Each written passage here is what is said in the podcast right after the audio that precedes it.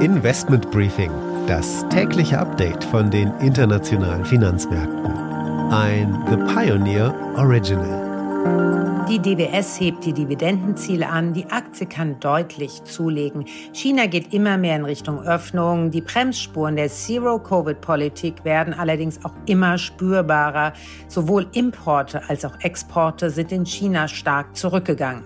Putin warnt, dass das Risiko eines Nuklearschlags zugenommen habe nach den Attacken auf die russischen Militärstützpunkte. Und die US-Rentenmärkte machen sich Sorgen um eine drohende Rezession. Die Renditen am langen Ende fallen massiv.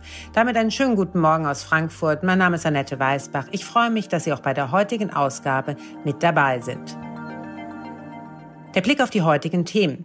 Heute beginnt der Wirecard-Prozess in München. Ich spreche mit dem Juristen und Professor Christoph Schallast. Da wäre es natürlich wichtig gewesen, dass sowas wie Wirecard nicht passiert. Da ist natürlich, muss man ganz klar sagen, Deutschland kein Dienst geleistet worden, auch dem Finanzplatz. Die EZB-Mitarbeiter sind nicht zufrieden mit ihrer Lohnrunde. Die Gewerkschaft fordert mehr als vier Prozent Lohnplus fürs kommende Jahr.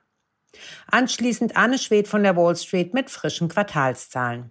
Die Zahlen bei Campus Soup waren super, die von GameStop jedoch enttäuschend. Freuen können sich allerdings die Southwest-Anleger, da wird die Dividende wieder eingeführt. Das Investment des Tages ist Fresenius. Die Aktie gehört zu den schlechtesten Werten in 2022.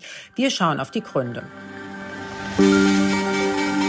Das sind die Themen heute. Die komplette Ausgabe hören Sie als Teil unserer Pionierfamilie. Alle Informationen dazu finden Sie online unter thepioneer.de.